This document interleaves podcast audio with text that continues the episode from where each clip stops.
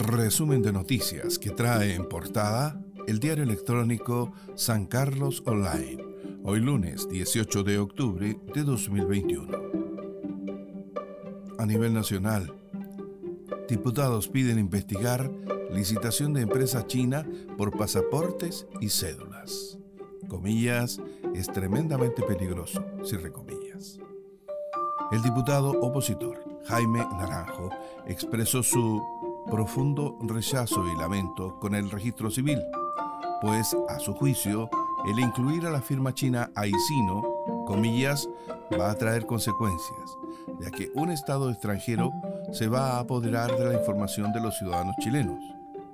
A la crítica se sumó también el diputado oficialista Miguel Mellado.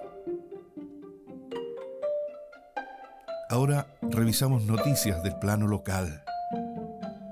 27 sancarlinos recibieron títulos de dominio de sus propiedades.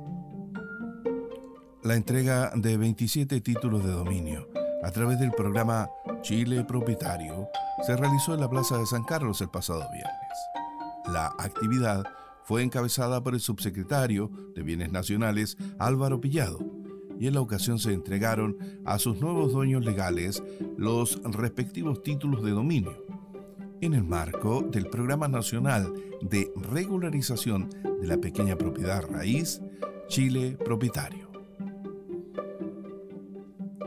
En Villa Nueva Primavera pidieron mayor seguridad para el sector. Rondas de seguridad ciudadana, entre otros requerimientos, fueron comprometidos por el alcalde Williams Gastón Suazo para la Villa Nueva Primavera en el sector de Cocharcas colindante con el río Ñuble. La falta de seguridad pública, servicios, mantención de áreas verdes, entre otras, fueron las necesidades principales planteadas el pasado jueves por la Junta de Vecinos de la Villa Nueva Primavera. Vecinos concurren a pedir participación ante proyecto de plantel porcino. Un grupo de dirigentes deberá viajar desde Paredones, en Ñiquén a Chillán, para ingresar ante el Servicio de Evaluación Ambiental una solicitud de participación ciudadana ante la propuesta privada de un plantel porcino en su sector.